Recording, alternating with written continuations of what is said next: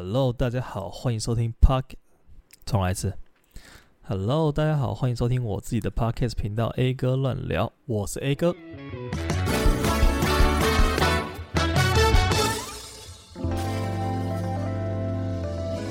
嘿，没错，这礼拜又稍微小迟到了一点点。现在是礼拜天的凌晨一点五十一，其实应该是礼拜一了啦。但是因为我还没睡觉，所以我都把这个定义为前一天。好，那你们可能会觉得说，哎、你每个礼拜都会迟到，哎、上礼拜没有哦，上礼拜非常准时哦。好，我每个礼拜都迟到，那为什么我不干脆把这个更新时间改成礼拜一呢？你可能会这样问，哎、但是如果改成礼拜一的话，就会变成礼拜一的凌晨一点五十一，然后在那边说，哎、没错，我又迟到了，没办法，拖延症，好不好？不过呢，今天我想我们还是。来做一下一个特别节目，那就是我们来总结一下我们的二零二二年好了。诶，你这时候可能会问说，现在又不是二零二三年的第一周，现在已经是第二周了，那你为什么上礼拜不做，这礼拜才做呢？好啦，其实就上礼拜，因为那集的节目是有提前找来宾来录制这样子，所以说我想说，诶，刚好现在其实时间也不算晚，那我们就来稍微总结一下，因为前一阵子大家都在做嘛，就是那个很多人在 IG 上面都有 po 说，诶，自己的二零二二年过得怎么样？那我想说。今年，呃，刚好借这种机会，然后跟大家聊一下我的过去这一年来发生一些大小事情。那首先，我就我也不按照这个重要程度了，应该像是比较按照时间线这样子来那个聊一下这样子。不知道大家有没有一种感觉，就是因为疫情的关系，所以说你的二零一九、二零二零，呃，一九年的年末是疫情开始嘛？然后二零二零、二一、二二这三年，你不觉得时间就是好像过得非常快吗？然后没做什么事情，然后就二一年尾了。然后二一年尾，大家就会说：“去你妈的二零二零！”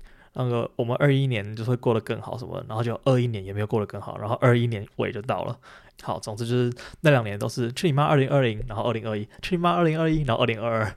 然后看来二零二二应该也要说一句：“去你妈的二零二二吧！”反正现在是二零二三了，就恭喜大家成功的。熬过了，就现在感觉是整个情况比较明朗了，然后该出国的也都出国了，该呃恢复量产的，例如说 PS 五啊，妈的，这个东西到底要不要正常的卖啊？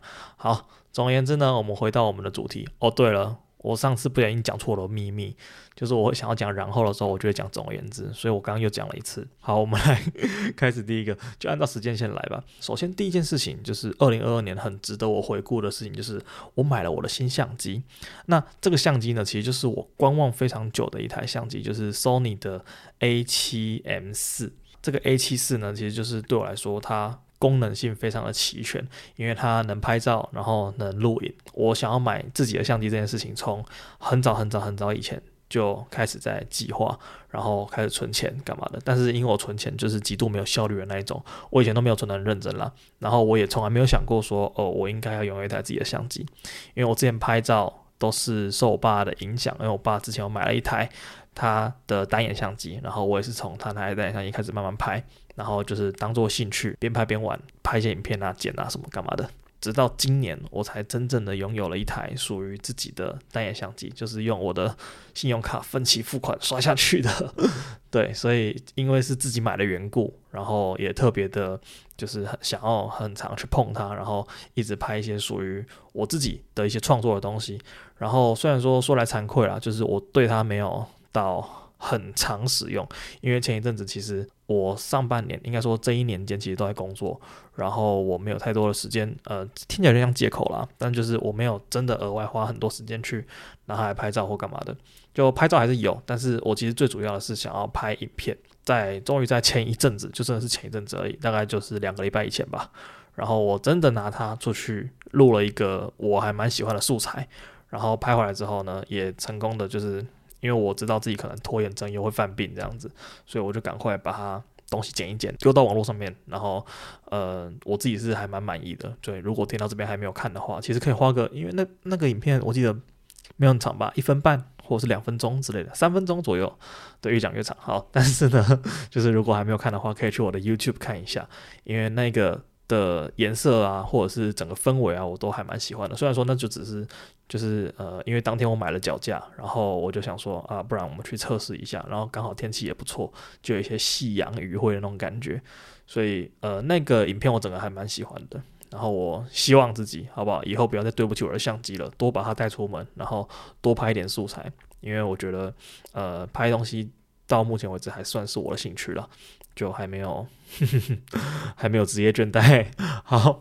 那反正这就是二零二二年发生的一个非常值得纪念的事情，就是我买了我自己的相机。呃，相机是一个坑，大家应该都很了解，就是呃有些兴趣就特别的贵，例如说玩相机，这就是其中一个。就你买了相机，你就想要买一些呃，例如说收音的啊，然后例如说呃打光的啊，种种之类的，反正它就是会有让你花不停的钱。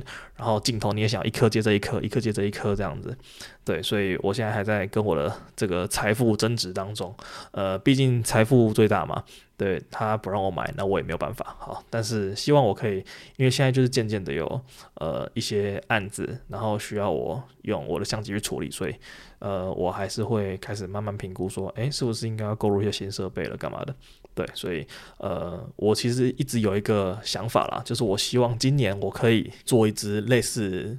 有点像剧情短片的东西，然后这其实是我一直都很想要做的一件事情。可能今年时间会比较多一点点，然后我希望自己可以在年底出国之前把这个东西做出来。但是谁知道呢？其实这不是一件很容易完成的事情，因为它需要一个团队，然后它需要很多人支持你。因为毕竟我可能。不会拿出太多钱来做这件事情，毕竟我很穷，然后要拍影片真是超级花钱的，这是我非常非常困扰的一个点。假如说没有人赞助我或者怎样的话，我我不再要钱了，但就是这是一个实际面的考量。对，那就看最后怎么样，然后怎么去合作，怎么把这支短片生出来。我的构想是想要拍一种。比较喜剧类型的，我喜欢整个氛围比较开心的东西。好，那这就是第一个。然后第二个非常值得怀念的事情，在二零二二年发生的，就是我拍了我的那个短影片，就是一些 reels 啊，然后一些干片，就简单来说就是我的干片了。那为什么很值得怀念呢？因为其实我第一支第一支最早最早最早的干片，就是有。呃，上传到抖音账号了，没错，我办了一个抖音，就是为了要，我那时候就是跟朋友觉得好笑这样子，然后想说干，不然来搞一个抖音，说不定会蛮好玩的这样。然后我第一支干片是在呃，差不多今年三月多的时候吧，今年三月多那个时候，我就人就走在路上，然后我要去吃早餐，那路途中呢，就经过我之前念的国小，那那个国小呢，旁边有一棵树。那棵树上面有，一直讲这个地点的关系，好像很奇怪。好，反正就是那边那棵树呢，就是我小时候啊，跟我朋友在，就是我的同班同学在踢足球。我们在四楼吧，四楼的那个厕所旁边有一条走廊，然后就是两边是墙壁，但是它的方向是朝着外面的，所以说你那个。楼这样子一出去就是马上遇到那棵树，这样，然后我们就在那边踢足球。那一个力道没有控制好呢，那颗足球就不小心飞到四楼外面，然后就直接卡在那棵树上面，就是四楼高的那个地方的那个树枝上面就卡着。然后这件事情大概是发生在我国小五年级吧，国小五年级的时候，那个时候跟同学踢足球，然后那颗球就这样卡。卡在那边一卡就卡了十二年，你知道吗？然后那时候就觉得很酷，就是我每年就是固定可能每隔几个月我就会去那个国小，因为我国小离我家很近嘛，我就住在附近而已，所以就蛮常经过。然后经过的时候就会想说，哎，来看一下，看一下那个足球还在不在？足球还在不在？然后那个足球就跟着那棵树这样子，每天这样子风风吹雨打、日晒雨淋的这样，然后慢慢的长大，长了十二年，就粘在那个已经被那个树枝给包起来，然后整颗足球粘在里面。如果你们有兴趣的话，可以看我的抖音账号。好，反正我就是拍了那一颗足球这样子，然后就说，诶，这个足球就是我之前十二年前跟朋友踢足球的时候，别人没有守住，然后把它踢上去的这样。我其实还蛮蛮喜欢，就是这段故事的，我觉得这就是很酷啊，就是怎么会有一个足球一卡卡十二年这样子？对，但是到最近一次，呃，今年暑假的时候，学校整个操场在施工，所以他们就把那一棵树给砍了。然后我一直都很想要去看那棵那棵足球的最后一面，但是就是没有跟他擦肩而过，这样我觉得蛮可惜的。但还好啦，还好今年我还有看到那个足球一面，对。然后这也间接的打开了我整个拍干片的这个呃，历程，因为其实我就觉得，哎，做这个还蛮好玩。就是一开始就觉得做起来很北烂，就是学那种中国的套路啊，就是你拍一个影片，然后最后你放一个很流行的音乐，什么那个周杰伦的《阳光宅男》，你直接给他卡在最后面，然后用一个很白烂的特效这样子，我觉得这个很好笑，就纯粹是好笑，就不觉得它是一个很认真的影片这样子。那我这边来稍微列举一下，我自己觉得很喜欢，但是其实它的流量没有很好，或者是成绩不太好的。那个干片好了，就我自己最最最最喜欢的。我记得我前一阵子有在 Instagram 上面问过大家，说他们最喜欢我的这些干片的哪一部这样子。然后我记得很多人投的是一起开车的那一支，一起开车那一支就是我很早期的作品。讲这样好像我拍了很多支，但其实也还好。反正就是一起开车那支大家都很爱。再来就是我很爱的第一名是我的那个脖子装了一个扭到脖子的那种护套护颈的那一支。其实那个护颈是。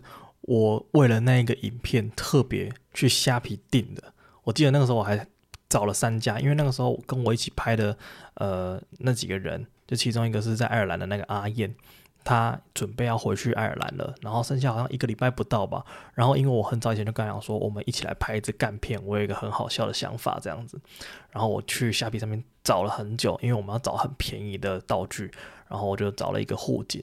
然后我还找那种很快可以寄到的，我一直跟那个店家讲说，可不可以赶快帮我发货，可不可以赶快帮我发货，我朋友要回去了这样子，对，然后最后在他回去的前两天吧，然后我才拿到那个货，然后赶快 call 他说我们来拍这样子。那我那时候觉得说，干这个真的是他妈太好笑，就我真的超爱的。我在当初在拍这个时候，我整个跟我朋友笑场了超级多次这样子。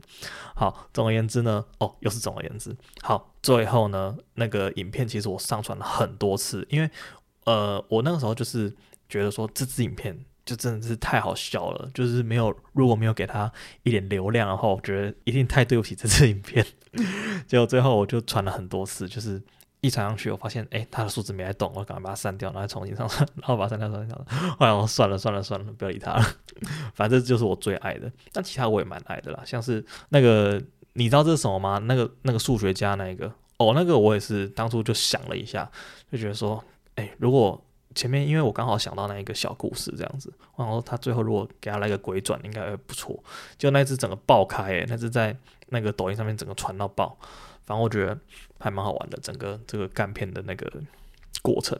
那当然最近是停滞了很久啊，因为有时候就是这样，就是你觉得说我拍这支，然后会不会他的那个没人要看啊，还是怎样的？反正就是有点有点懒得去做这样。但是就是如果我有更好的 idea 的话，我会。继续做，因为我自己也蛮喜欢的，而且好像 还蛮多观众，每次我 po 完之后，然后就一直给我那个回复，然后就说：“哎、我觉得你这真的是 很白痴、很好笑之类的。”反正我就我觉得娱乐大家，我觉得很开心。这样，对，这就是第二件二零二二年的大事记。好，那第三个呢？其实时间轴就直接跳跃到很后面，因为刚刚讲的事情都发生在呃前半、上半年，然后再来下半年发生的事情。一个很重要的事情就是我开启了这个 podcast，这个 podcast 到现在几集啊？这一集应该是 EP 二十二，然后再加上试播集第零集，我们总共做了二十三集，也就是因为一周一集嘛，所以就是二十三个礼拜。二十三个礼拜，第一集是什么时候上传的？我看一下，第一集是八月七号，诶，对啊，就是八月七号的时候，我终于想到要把这件事情。整个实践出来了，就是我跨出了我的超级舒适圈，你知道吗？因为这件事情就是我一直讲，一直讲，一直讲，一直讲，一直讲，讲了大概两三年，然后终于，终于把它生出来的一个我的一个作品，然 后我自己是觉得很感动啦。就是呃，一一做就是四个多月，到现在可能快半年，对于我自己。是一个交代啦，然后我也蛮开心，我当初有做这个决定的，因为其实有很多的呃集数我自己是蛮喜欢的，例如说跟那个有成聊晕船那一集，我自己就超喜欢，而且那个也是目前的流量王，就还蛮还蛮多人对那集有一些想法这样子，对，然后我是很期待接下来。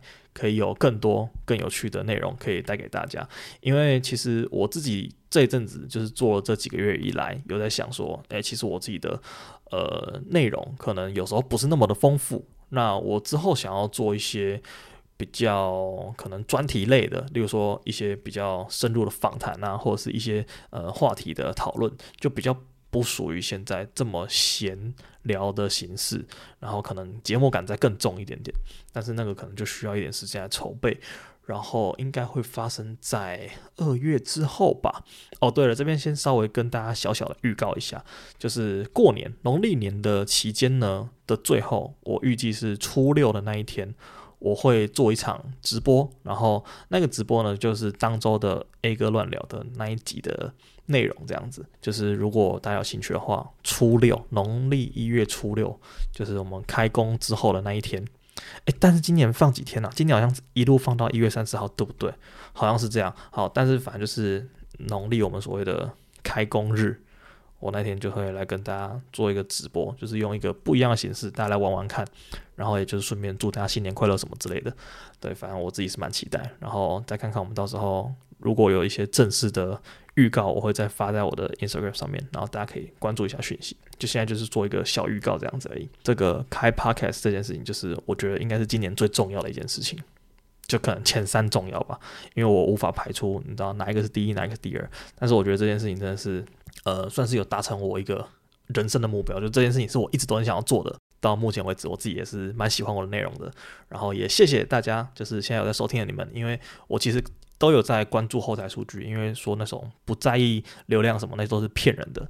就是我在看我的一些节目的数据啊，然后东西都是有在呃缓步向前成长。这当然说我没有到很什么流量很高啊干嘛的，但是我每次看他那个数字稍微往高一点的方向发展的时候，我就觉得哇，干真的是太感动了。就是我讲话居然会有人听，这件事情就是让我非常的惊讶。好，这样讲下去，这集太感性了，就是讲到这边就好。然后接下来呢，下一件事情很值得纪念的，就是今年的确诊啊。其实确诊这件事情，就是我之前有做过一集嘛，就是刚确诊的那个时候，我就有稍微讲过了。但就是呃，二零年、二一年都没有中，然后二二年终于轮到我了，对不对？就天选之人跌落神坛。好，就是为什么会这件事情很值得纪念呢？就因为刚好就是那个保险。刚好就是有保到，你知道吗？就那个时候还在，就是呃，因为是我妈帮我们全家人一起去问那个，就她有认识的一个业务在做的。然后那个时候其实我们第一年的保单已经过了，那我们想说，哎，第二年要不要续保？因为那时候在想说，哎，其实台湾的疫情好像就不太需要防疫险这东西，而且那时候就是保险业务就在问说，哎，要不要续保？要不要续保？这样子就很划算啊，干嘛的？那时候原本还在犹豫不决，然后就后来想说，一不做二不休嘛，就是既然是续保，然后那个钱也是。一样，那不如就直接再保一年吧。结果好险，真的是好险嘞！好险有保到那一张，你知道吗？就是今年疫情一发生，然后我妈就确诊，然后我妈确诊之后呢，我就先领了一笔隔离的。然后我妈确诊之后，当然我也就跟着确诊了嘛。毕竟同住家人，就你无可避免，大家都一起吃饭的，所以就我后来也确诊，然后有一笔。然后这个刚好就可以当做我的失业补助金，你知道吗？因为我今年刚好前一阵子就是从我公司离开嘛，我就有一个。就年底就帮自己一笔年终奖金就进来，就是可以减少我很多的压力，所以我觉得这真的是蛮值得纪念的。就是我人生中没有领过几次保险，当然保险这种东西就是不要领比较好啦，就是它是有备无患嘛。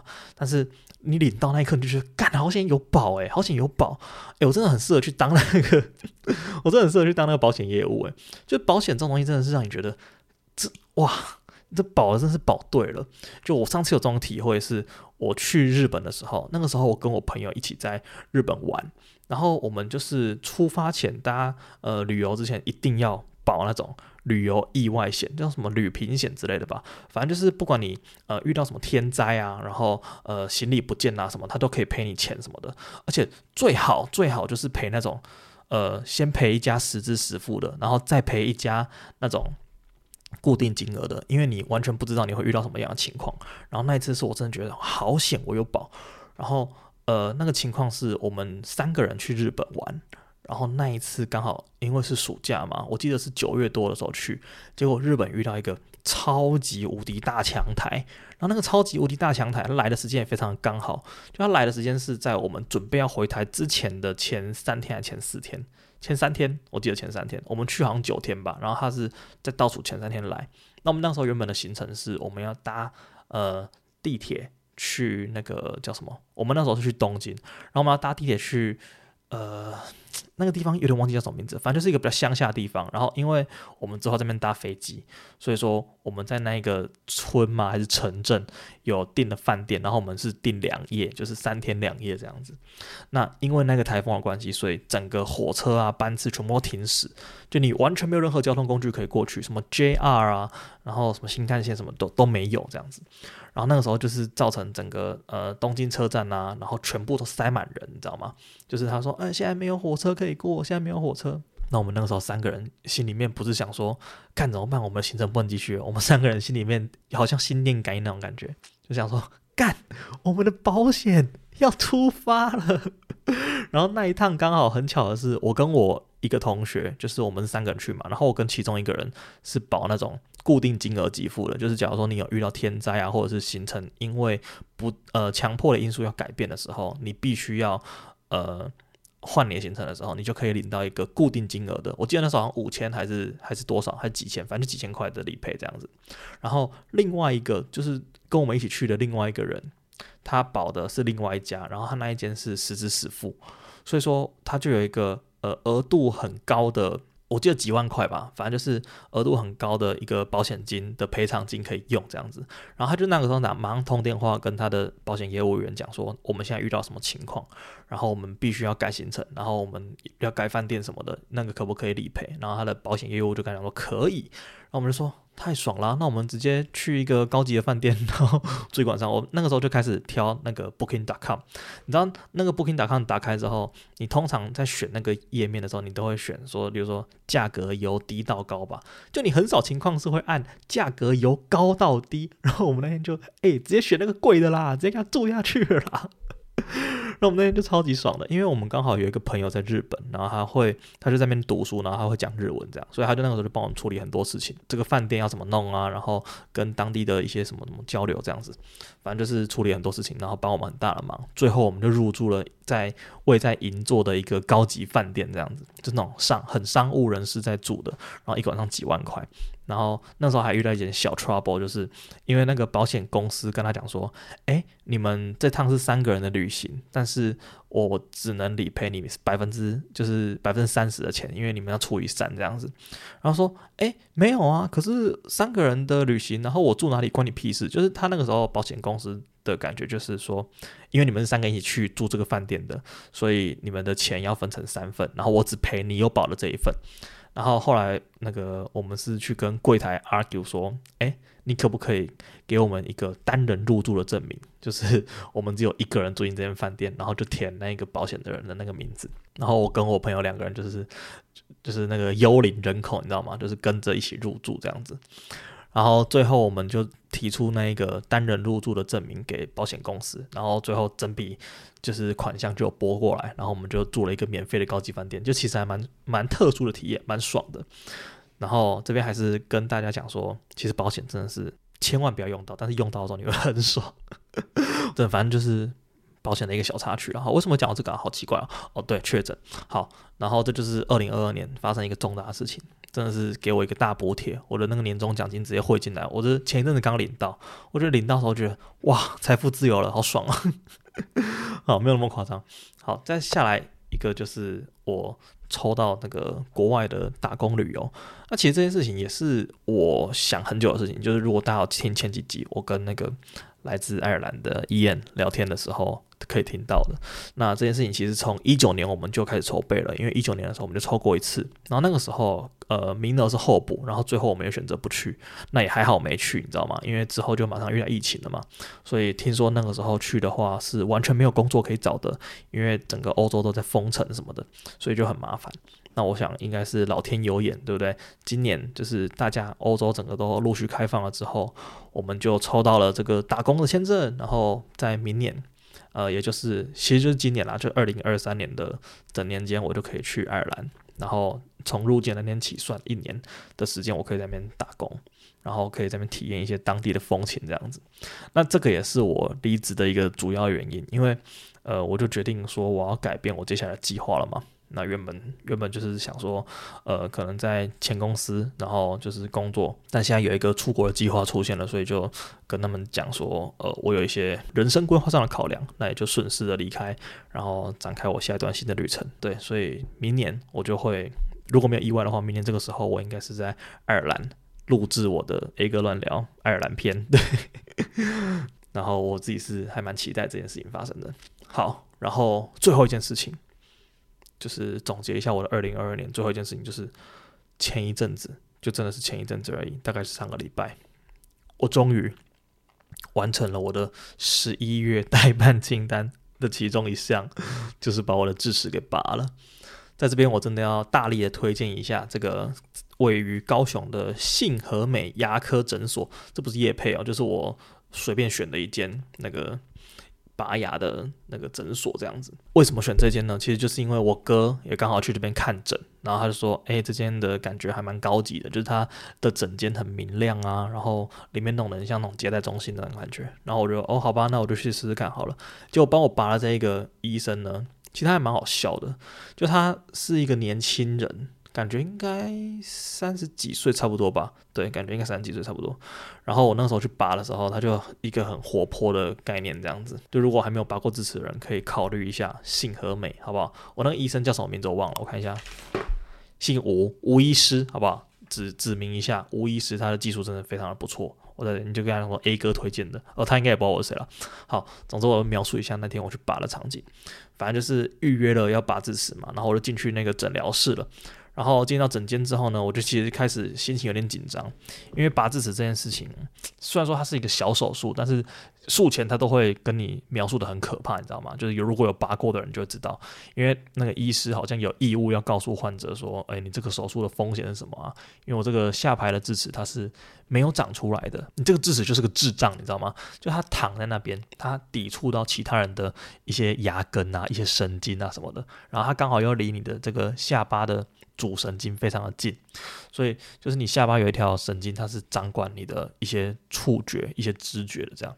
然后如果你把你的智齿拔掉，然后伤到那根神经的话，你很有可能就是下巴这辈子就不会有感觉了。就是最严重的情况就是这样子，要不然就是伴随着一些副作用，例如说你的舌头会麻麻的，然后可能长达一辈子，就是非常恐怖了。然后他跟我描述完这些之后。就你大概知道，其实你也该蛮紧张的，因为其实我不是第一次拔，就是我已经体验过那种感觉了。但是因为我上一个帮我拔的那个医生技术其实不是到太好，就是我的经验不太，我的体验不太好了，所以我脑内的那个投射就非常的严重这样子。那其实还好，就是他整个诊疗的过程就是蛮轻松的，在拔的时候啊。就是发生一件很好笑的事情，呃，有拔过应该都知道，你会先躺在手术台上面嘛，也不是手术台啦，反正就是那个椅子上面，然后他会在你脸上盖一个布。我觉得整趟拔智齿最不舒服的时间就是你的那个口内消毒，就我觉得什么打麻醉啊、拔出来那些都还好，就是口内消毒这一趴让我真的很不能接受。就他把你的嘴巴打开之后，然后他就开始用那个。棉花棒，然后沾一大堆不知道很像优点的东西，然后就涂在你的嘴唇上面，然后就一路一直涂，一直涂，然后你整个嘴巴里面也要涂。那个东西真的超苦超臭，就像是在吃那个漂白水那种感觉，就是一个很苦的味道。然后我又不想要把它吞下去，因为那你的嘴巴已经打开了。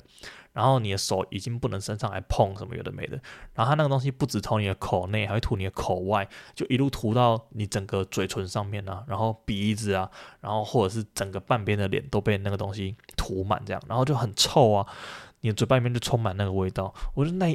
那大概长达十分钟吧，就很想死，你知道吗？然后涂完之后，你的嘴巴会非常的干，就我嘴唇本身就已经不是很很湿润的那一种，我嘴唇本来就很干了，然后涂上那个之后，我感觉嘴唇快裂开那种感觉。反正那十分钟就很漫长，然后就一直等待。然后因为那个时候脸上已经盖一个绿色的布了，就只剩下你的嘴巴是露在空气当中，然后其他地方都被那个无菌的布给盖住。然后那时候我就听到那个我们那间里面的，就是那种助理护士在确认器材，但他听起来像是刚来工作不久的人。然后他就说：“哎，这个是这样子用吗？就是哎，这个是放在这边吗？怎样的？反正就一直在确认。然后另外一个好像一个比较资深的就在指导他说：哦，对，这个放哪里？这个放哪里？然后他现在需要什么？需要什么？然后你可以帮他整理什么？怎么？反正就术前准备这样。然后我那时候也不觉得有怎样，反正就是大家都有第一次嘛。”就如果他不太熟悉的话，我也觉得没差，反正动刀的不是他，动刀是那个医生。然后那个时候，那个护士就展现的有点紧张，但是又有点兴奋，就是他讲话的声音就是有点高亢的那种感觉。然后在准备要拔牙之前的大概前五分钟十分钟，然后就呜呜呜呜，好紧张哦！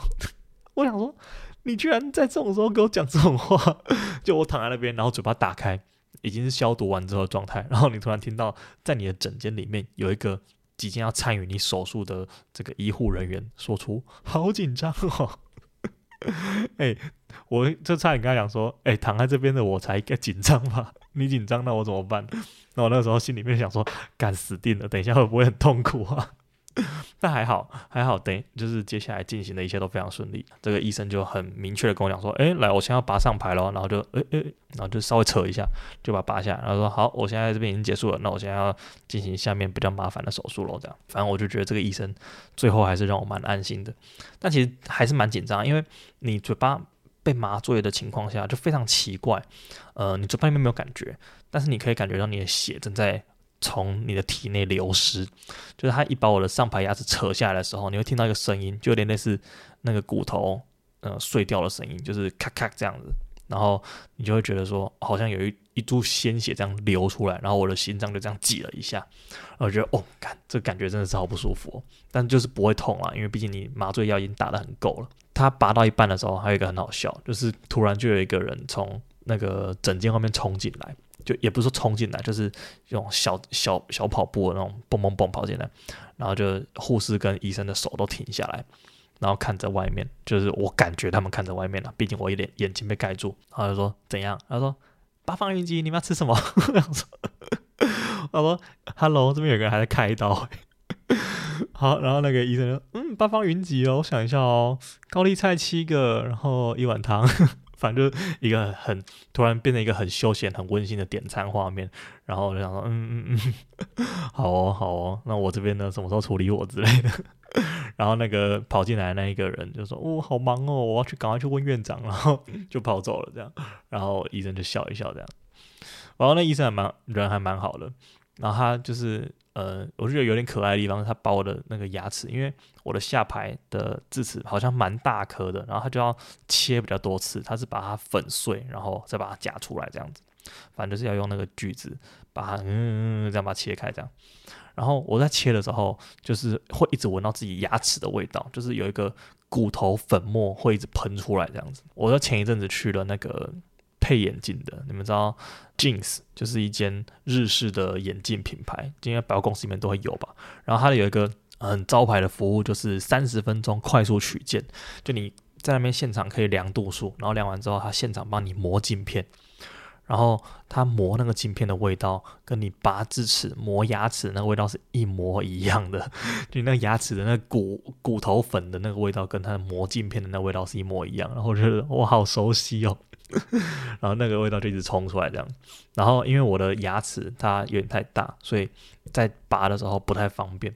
然后他就尝试了两三次，就是把它切得更小，这样。然后最后终于把它夹出来之后，他就呜呼，就给我小欢呼一下。我想说，这个人也太也太嗨了吧！哦，反正就是我的这个拔智齿的体验还蛮不错的，然后推荐大家这间诊所。就是如果你人在高雄，然后你刚好又有拔智齿的困扰的话，就他的技术还蛮不错的。就拔完之后，我现在术后恢复的也还蛮 OK 的。就是虽然说因为下排牙齿有切到一些骨头，就是呃有动刀的关系，所以会刚拔完的时候会长得像猪一样，就是我左边的脸颊整个肿起来，就像偷吃糖果的那种花栗鼠的感觉。但是现在就是已经恢复得非常好，而且整个过程中因为有开止痛药给我，所以我也不会痛这样子。那这就是我的二零二二年小结啦，就是基本上也没发生什么事嘛，就比较大的就是，呃，开 podcast 这件事情，我自己是非常的满意。好，然后也祝福大家在二零二三年，大家可以身体健康，什么有的没的。好，那今天的 podcast 其实就到这边差不多了，那我们就来进行我们非常熟悉的这个。美食推荐的环节，那这礼拜想要跟大家推荐的呢，是一个位在高雄的三民市场里面的一间面店，它就叫做老面摊。你如果打高雄三民市场老面摊，应该就找得到了。那它就是一间非常传统的那种面店，据说它有一。呃，据说它有六十年左右的历史了，就是很很古早味、很古早味的那一种，就是很简单的干面，然后很简单的一些呃小菜啊、卤味这种店。然后它的店现在已经有一个新的装潢，但是你还是可以感觉感受到它一些年代感，因为毕竟它的位置就在一个很传统的市场里面。然后它晚上也有开，然后人还蛮多的，我觉得。但是它的料呢，就是非常的呃朴实无华，就所谓真的是朴实无华，一碗干面就是没有过多的一些华丽的内料啊，就是面加几片肉这样子。但是你如果是这种很喜欢这种老面摊的口感，因为它的面我觉得口感是还不错的，然后面条的粗度也是我很喜欢的那种，就是有点像细面那种汕头面那种感觉。对，如果你就是想要省一点钱，因为它蛮便宜的，我觉得就吃下来整体不贵。它一碗干面大的也才，我记得是五十五十五左右，就还蛮 OK 的价格。因为毕竟现在什么东西都在涨价。我那天看鸡腿便当一个，我平常很常吃的，现在要一个一百。我想说这到底是什么鬼价格？就是如果你想要用呃一点点钱，然后就可以吃到一些传统的古早美味的话，我还蛮推荐这间店的。那今天的 podcast 就到这边结束了。那我们下周见，拜拜。